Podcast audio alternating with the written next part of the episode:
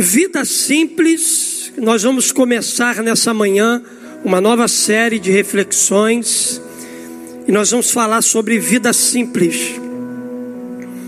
Eu quero que você esteja muito atento a tudo aquilo que nós vamos conversar pelos domingos de manhã. Nós vamos estar pensando nessa jornada, como é que a gente pode simplificar a nossa vida um pouco mais. Quando a gente pensa em vida simples, a gente precisa ter uma coisa em mente: a vida está complexa, está complexa demais.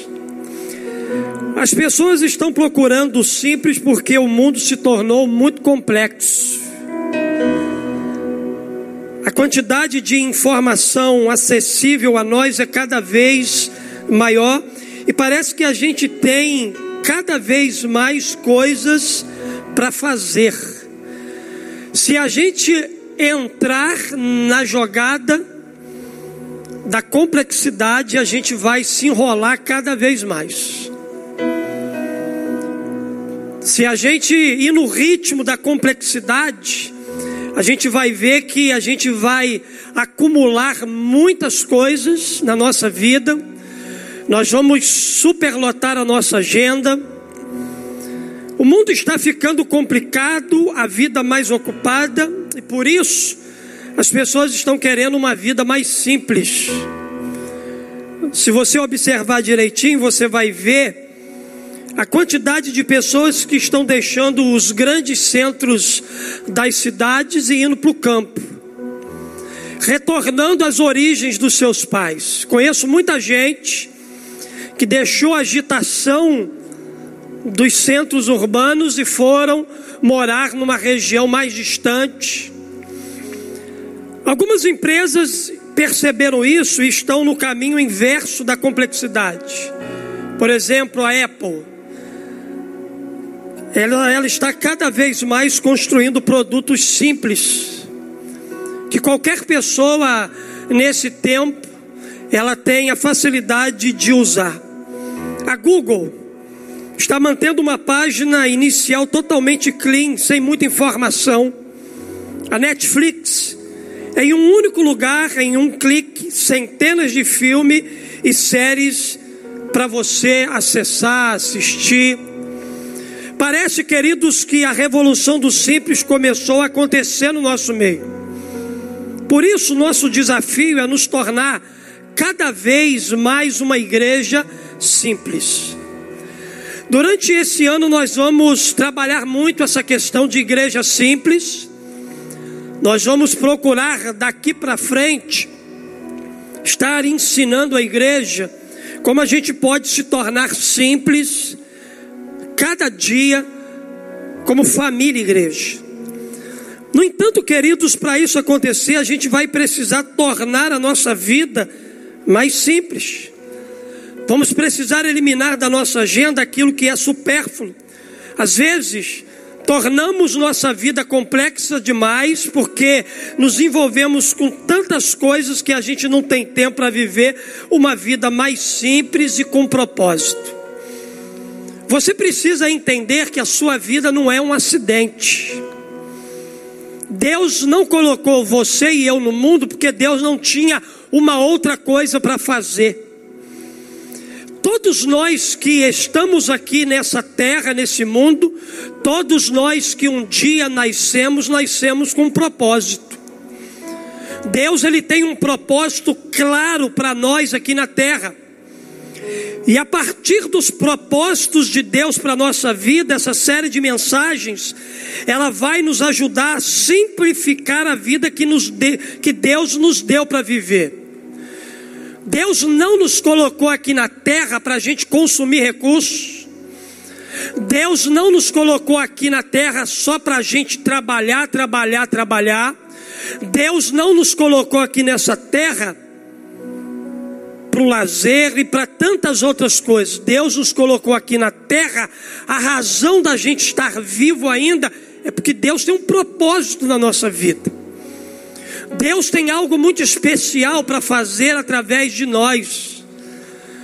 A nossa vida é valiosa demais para Deus, para a gente gastar essa vida que Deus nos deu em coisas que não têm sentido, em coisas que não vale a pena investir uma vida tão preciosa, gastando isso em lugares, em locais, ou com uma agenda superlotada. Deus nos chamou para viver uma vida simples. E à medida que eu vou eliminando coisas da minha complexa vida, eu vou me tornando simples. O segredo é eliminar coisas não tão importantes, não tão urgentes na nossa vida, para que sobre tempo para a gente viver de fato a vida que Deus nos deu para a gente viver. Por isso, nossas mensagens, elas terão os seguintes temas: simplifique sua mensagem, a primeira mensagem de hoje. Depois, simplifique seu relacionamento com Deus, simplifique a sua vida em comunidade, simplifique seu crescimento, simplifique sua vida de serviço. Então, hoje nós vamos. A primeira reflexão da nossa série de mensagens, falando sobre simplifique sua mensagem. 1 Tessalonicenses 1,8, a Bíblia diz assim para nós: Paulo fazendo um elogio àquela igreja, aquele grupo de cristãos de Tessalônica. Paulo diz assim: Pois a mensagem a respeito do Senhor partiu de vocês e se espalhou pela Macedônia e pela Caia. E as notícias sobre a fé que vocês têm em Deus chegaram a todos os lugares.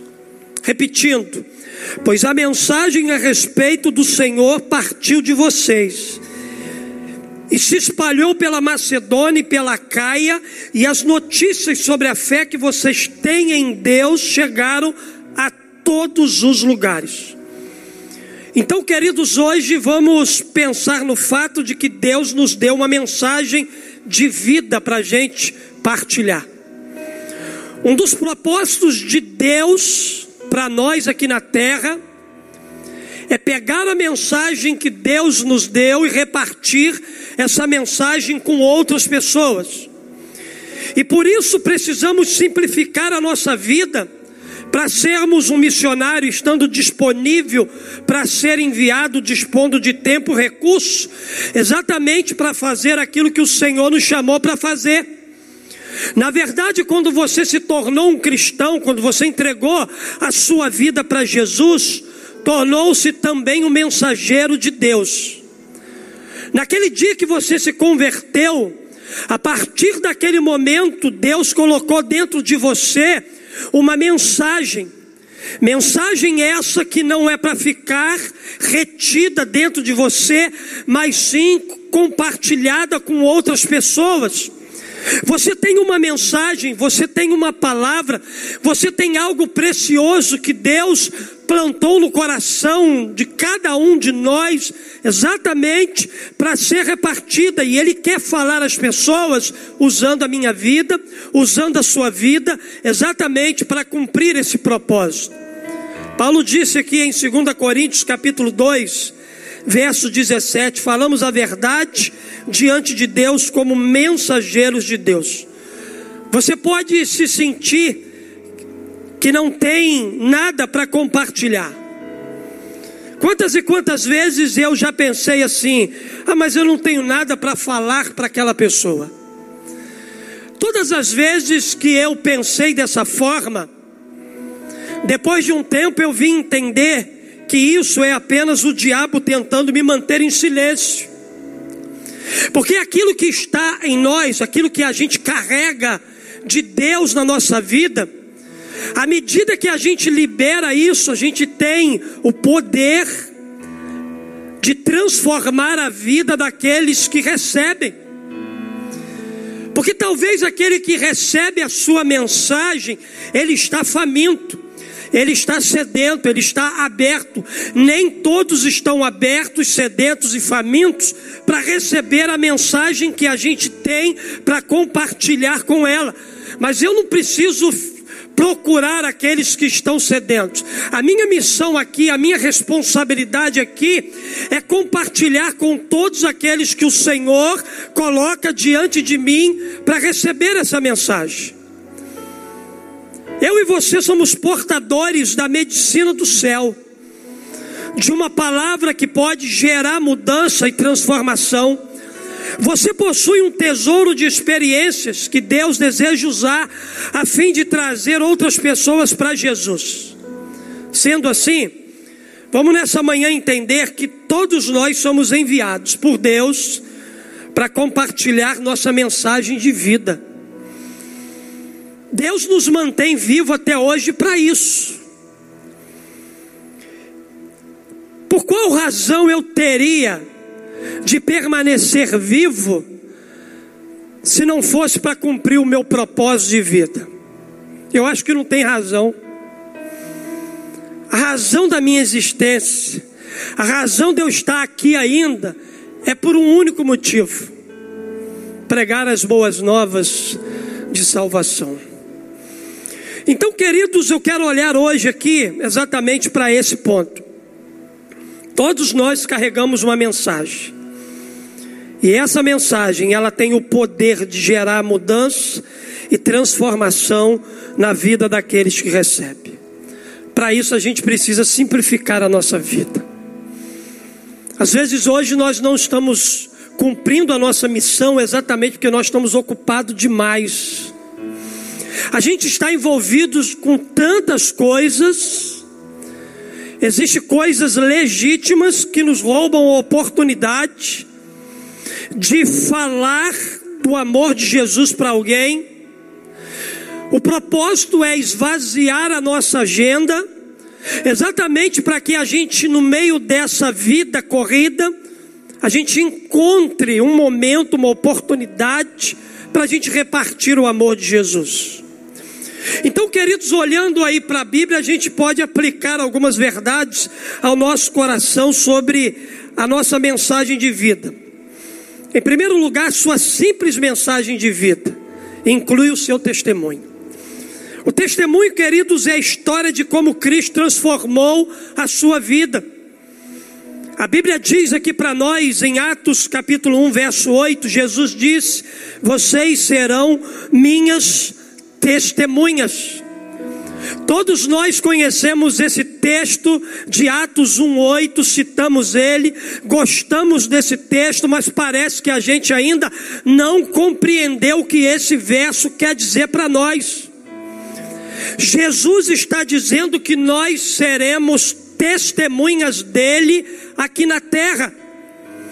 Jesus está dizendo que Deus nos colocou nesse planeta, nesse mundo, para a gente testemunhar a respeito da graça que nos alcançou. É interessante, queridos, que quando a gente olha para a Bíblia, a gente vê dois crentes chamados Pedro e João. E Pedro e João entenderam muito bem essa palavra de Jesus quando eles disseram algo muito interessante quando estava perante o sinédrio. Lá em Atos 4:20, eles disseram assim: "Pois não podemos deixar de falar do que vimos ou ouvimos".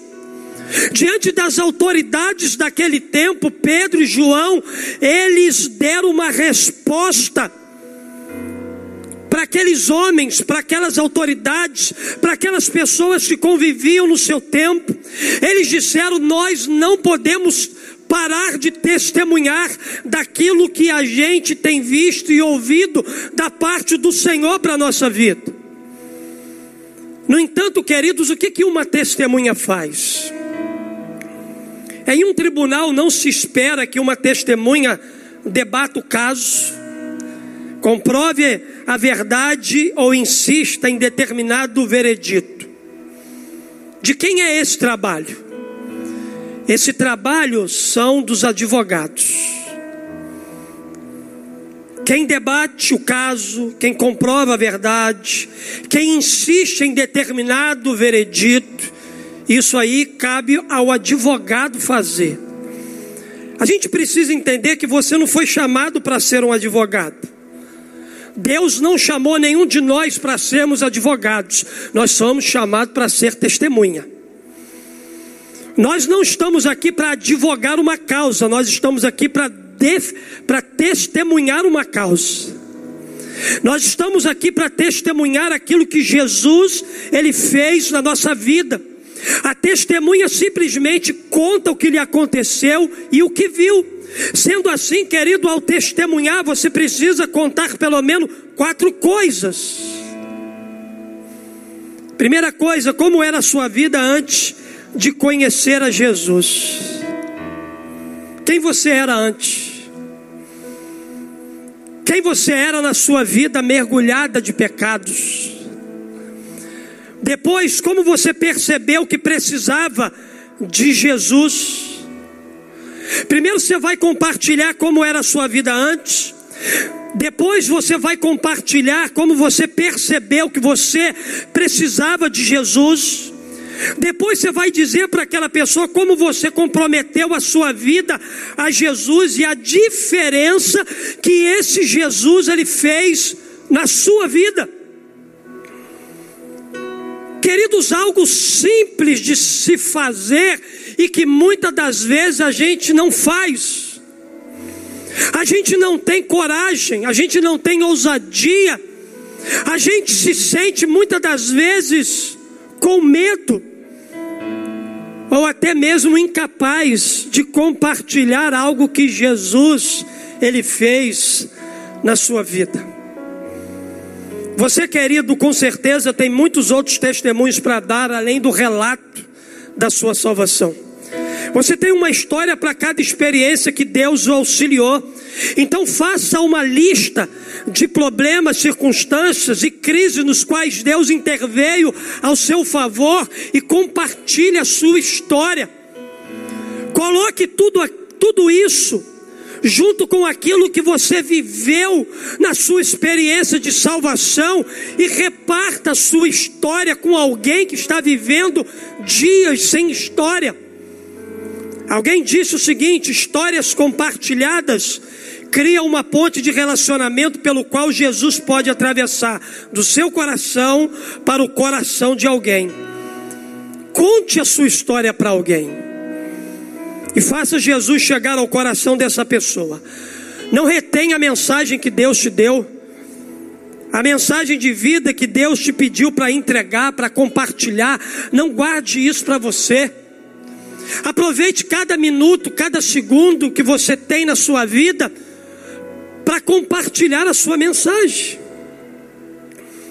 Essa semana fui levar meu pai no cardiologista enquanto estava esperando ele a ser atendido. Sentou um cara perto de mim e começou a me perguntar um monte de coisas. Eu fui conversando normalmente com ele. Porque a gente nunca entra logo de sola. Conversei sobre tudo com ele. E deixei a melhor conversa para o final. Ele mora aqui no Jardim Catarina, mora ali na rua 18. E pude, queridos, naquele momento, de forma simples, mostrar para aquele homem o quanto Jesus ama ele. Você e eu cruzamos com pessoas todos os dias na nossa vida. Você cruza com gente da sua família dentro do seu quintal. Você cruza com gente quando você abre o portão para ir na rua. Você cruza com gente na padaria, na farmácia, no supermercado. Você cruza com pessoas em loja, shoppings, restaurantes, lugares de lazer, lugar de trabalho. Você cruza com gente todos os dias. Será que ao menos uma pessoa durante o dia ouve da sua boca suas experiências de transformação? Seu testemunho de vida? Ou você está com uma agenda lotada demais, que você não tem nem tempo para dizer para alguém que Jesus ama ela. Não espere grande movimento, queridos, da igreja nesse tempo com relação a buscar pessoas pela salvação delas. Você precisa entender que esse movimento já está acontecendo através da individualidade de cada crente. A gente acha que ser igreja é só estar aqui aos domingos. Ser igreja é só um momento onde a gente reúne coletivamente para sair na rua. Ser igreja é ser todos os dias ela no lugar que você está. Você precisa entender isso de uma vez por todas. Pastor, nós não vamos fazer uma grande conferência de caminhada pelas ruas com a igreja. Já está acontecendo, você que ainda não percebeu, porque você está andando pelas ruas, a igreja já está pelas ruas, a igreja já está pelas casas. Cabe a ela testemunhar daquilo que Jesus está fazendo na vida dela e através dela.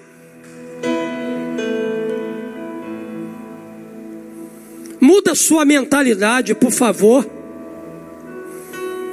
Você é igreja. Simplifica a sua vida, igreja, para você poder alcançar os perdidos. Testemunhe da graça e do amor de Jesus por onde quer que você andar. Mas também, queridos, eu aprendo uma segunda verdade. Sua simples mensagem de vida inclui as lições que você aprendeu. Quantas pessoas passaram por lições aqui? Levanta a mão assim, ó. Agora, quem aprendeu com as lições que passou, dá um glória a Deus. Porque se você não aprendeu ainda, você vai aprender. Porque Deus vai apertando até a gente aprender. Aperta Deus. Se tem gente aqui que não aprendeu ainda, aperta até aprender. Porque vai aprender. O final a gente já sabe. A duração dela não. E agora vem cá. Pior é que tem gente que não aprende, né? Deus aperta, aperta, aperta, aperta, mas o camarada não aprende. Mas não é porque você não aprendeu que Deus desistiu de você. Deus nunca desiste de você. Ele vai usar outros métodos, outras maneiras. Que vai haver uma hora, meu irmão, que aquilo que cauteriza o nosso coração vai quebrar. Vai quebrar. Salmista no Salmo 119, 71, ele diz assim: Foi bom para mim, olha só, ter sido afligido. Salmista dizendo: Olha como foi bom sofrer. Como foi bom para mim passar pela dor. Como foi bom para mim enfrentar as enfermidades. Como foi bom para mim ter sido afligido para que aprendesse os teus estatutos. Então, queridos, a segunda parte de sua mensagem de vida são as verdades que Deus lhe ensinou a partir das suas experiências com Ele. Cada dor, cada sofrimento, cada luta, cada batalha, Deus estava lá e Deus está aí. Deus sempre esteve presente. Trata-se das lições que você aprendeu com Deus nos momentos mais difíceis da sua vida. Tente lembrar-se das lições que você aprendeu em cada questão dessas que eu vou falar aqui para você. Você já passou pelo momento de fracasso na sua vida? Eu já passei. A pergunta é: o que que Deus me ensinou com os fracassos que eu vivi? Que, que Deus me ensinou com a falta de dinheiro? O que, que Deus me ensinou com a dor, com o sofrimento, com a tristeza, com a depressão, com os problemas emocionais que eu vivi e estou vivendo? O que, que Deus me ensinou e está me ensinando com tudo isso? O que, que Deus me ensinou com a perda de um ente querido? O que, que Deus me ensinou com a doença? O que, que Deus me ensinou com as decepções? O que, que eu aprendi com a minha família, minha igreja, meus relacionamentos, meus grupos de amigos? O que, que eu aprendi com aqueles que me criticam? O que, que eu aprendi com essa pandemia? Queridos, tudo isso são experiências que Deus nos permite passar com Ele porque a gente não passa nada sozinho na nossa vida, Deus está presente. Eu não sei qual é a sua luta, eu não sei qual é a sua dor, eu não sei o que você está vivendo hoje, mas uma certeza eu tenho no meu coração: Deus está aí do seu ladinho. Você não está sozinho, Deus está contigo. Deus está passando esse vale com você. O salmista sabia disso, por isso ele de declarou assim: Ainda que eu ande pelo vale da sombra da morte, não temerei mal algum, porque tu estás comigo. Está no vale da sombra da morte, você não está sozinho. O Senhor está com você. O Senhor está caminhando contigo nessa batalha. Agora, o que, que você tem aprendido com essas circunstâncias e com Deus? Todas essas coisas nos possibilitam aprender algo. Ainda que essas coisas sejam dolorosas, Deus vai usá-las no tempo certo para servir como um forte testemunho para aqueles que ainda não creram em Jesus Deus quer usar cada momento difícil da sua história para alcançar alguém. A sua dor pode ser o caminho da salvação de muitas pessoas. Aí eu não tenho como me esquecer, querido, do meu tio Guilherme, que perdeu um filho com leucemia de 30 anos. E aquele filho já tinha se convertido a Jesus. E durante um ano naquele hospital, Guilherme estava lá todos os dias ao lado do filho dele. E aquele filho entendeu que aquela enfermidade cumpriria um propósito do céu na vida do seu pai. Irmãos, através daquela enfermidade, o filho do Guilherme pôde apresentar ao pai um Deus que aquele pai nunca conhecia. Resultado: Deus levou o filho do Guilherme para a eternidade, enquanto Guilherme recebeu Jesus e permanece com ele até o dia de hoje aqui na terra. Coisas que a gente não vai nem entender na nossa vida. Mas se Deus está no negócio, não procure entender, não. Deixa que Ele vai fazer aquilo que lhe apraz. Ele é Deus, Ele é Senhor. Por isso, querido, ore a semelhança de Davi, no Salmo 119, verso 33. Quando ele fez um pedido ao Senhor, ele disse assim: Deus, ensina-me as lições da vida, para que eu me mantenha no curso. Deus me ensina as lições da vida, me ensina com a dor, me ensina com o sofrimento, me ensina com as perdas, me ensina para que eu não me desvie do propósito que o Senhor tem para minha vida. Essa deveria ser a nossa oração diária, todos os dias, porque a sua simples mensagem de vida inclui as lições que você aprendeu com Deus nos lugares mais difíceis dessa vida. Mas eu quero encerrar a minha palavra nessa manhã usando a terceira aplicação. Eu aprendo aqui, queridos, com a Bíblia, que sua simples mensagem de vida inclui amar aqueles que Deus ama.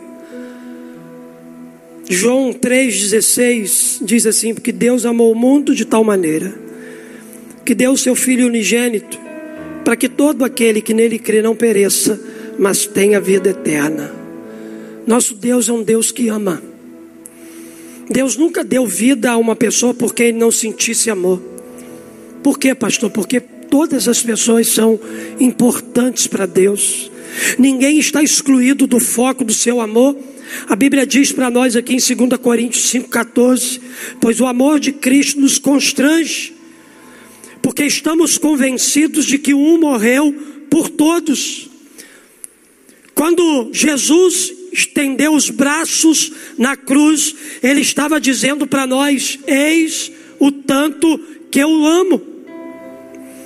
E querido, sempre que você se sentir indiferente sobre a sua missão no mundo, passe algum tempo pensando sobre o que Jesus fez por você naquela cruz. Se lembre de quem você era e de quem você é hoje. Veja o quanto Ele te amou ao ponto de entregar a vida do seu filho. Veja o quanto você é precioso, o quanto você é amado, o quanto Ele é apaixonado por você. Veja o quanto Deus se importa com cada detalhe da sua vida. Quando você se sentir indiferente, Aqueles que estão partindo sem Jesus, pense em tudo aquilo que Jesus ele fez por você na cruz. Se você não tem partilhado o evangelho com aqueles que estão ao seu redor, peça a Deus que encha seu coração de amor por essas pessoas. Sabe por quê? Porque a Bíblia diz o seguinte: em 2 Pedro 3,9. Deus não quer que ninguém se perca, mas quer que todas as pessoas mudem seu coração e sua vida. Pastor, como é que as pessoas vão mudar o coração e a vida delas? Através do Jesus que decidiu, por intermédio do Espírito Santo, habitar dentro de você. Não espere que as pessoas vejam um Jesus que a gente não vê materializado. Você sabe qual Jesus materializado que elas vão ver? A minha vida e a sua vida. Eu e você somos Jesus ambulante.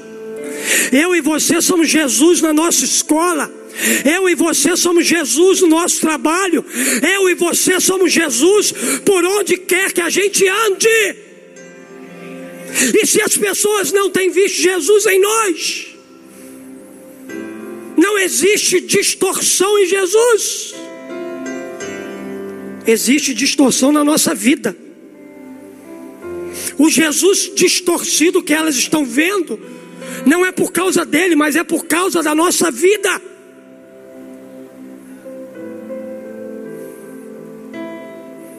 Então, ao invés desse Jesus que habita em mim, distorcer, restaurar a vida de alguém, se o Jesus que está em mim, as pessoas estão vendo de forma distorcida, ele precisa primeiro consertar a minha vida.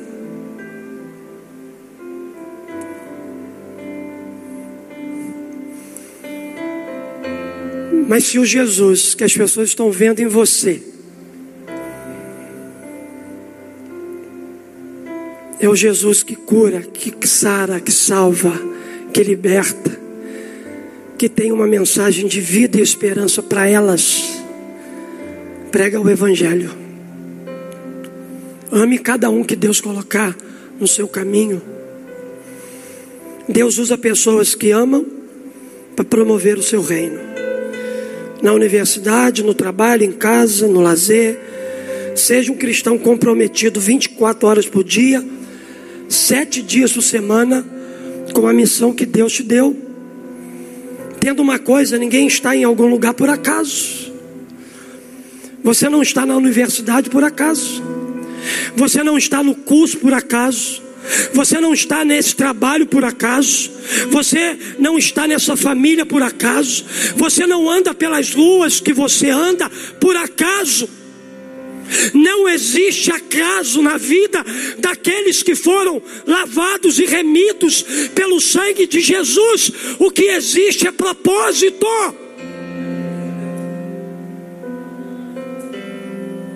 Você só está onde está por causa do Senhor e pela causa do Senhor.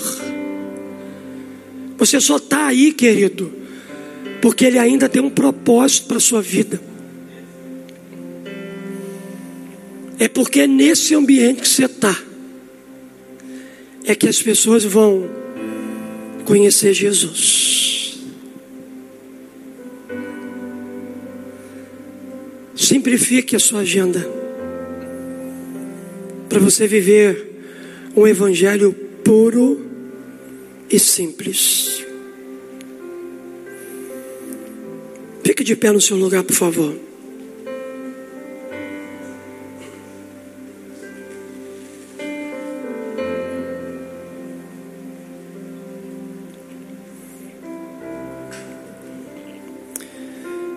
O que, é que você está disposto a fazer para que as pessoas que você conhece possam ir para o céu? Pensa aí. Convidá-las a vir à igreja, contar sua história para elas, levá-las ela para uma célula, orar por elas diariamente até que elas sejam salvas. Seu campo missionário está no seu redor. Por isso, não perca nem mais um segundo. A Bíblia diz assim para nós, em Colossenses 4, 5: aproveitem ao máximo das suas oportunidades para contar a boa nova aos outros. Sejam sábios em todos os seus contatos com eles. Alguém irá para o céu por, por sua causa? Será que alguém no céu poderá lhe dizer: Eu gostaria de te agradecer. Estou aqui porque você se importou o suficiente para me falar do Evangelho de Jesus.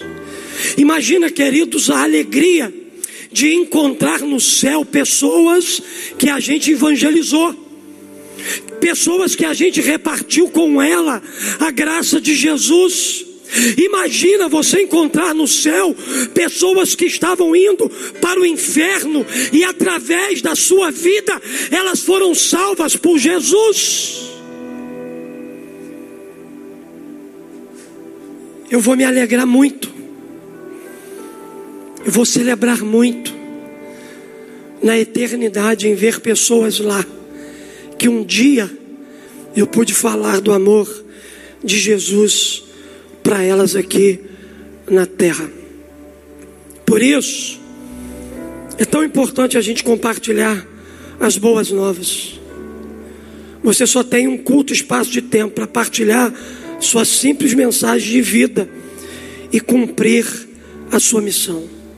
A sua missão simples inclui seu testemunho, inclui as lições que você aprendeu e inclui amar aqueles que Deus ama. Pastor, no céu nós vamos adorar ao Senhor. No céu vai ter adoração. Pastor, no céu vai ter comunhão, relacionamento com Deus e com as pessoas. Pastor, no céu a gente vai poder servir, servir a Deus eternamente. Pastor, no céu a gente vai crescer. Acho que a gente não vai crescer, porque no céu é lugar de plenitude. No céu a gente vai poder falar do amor de Jesus, não vai precisar falar. Porque no céu não entra pessoas que precisam da graça e do amor dele. Cumprir a nossa missão de vida é uma coisa que a gente só vai poder fazer aqui. Só aqui na terra a gente vai poder compartilhar da graça e do favor do Senhor. Você está esperando o quê? Para fazer as coisas acontecer. É inadmissível com tanto tempo de igreja. Entra ano, sai ano. Entra pandemia, permanece pandemia. E você não ganha ninguém para Jesus. Você não ganha ninguém para Jesus. Simplifique a sua vida. Para que você possa simplificar a mensagem que Jesus te deu. Para você poder testemunhar.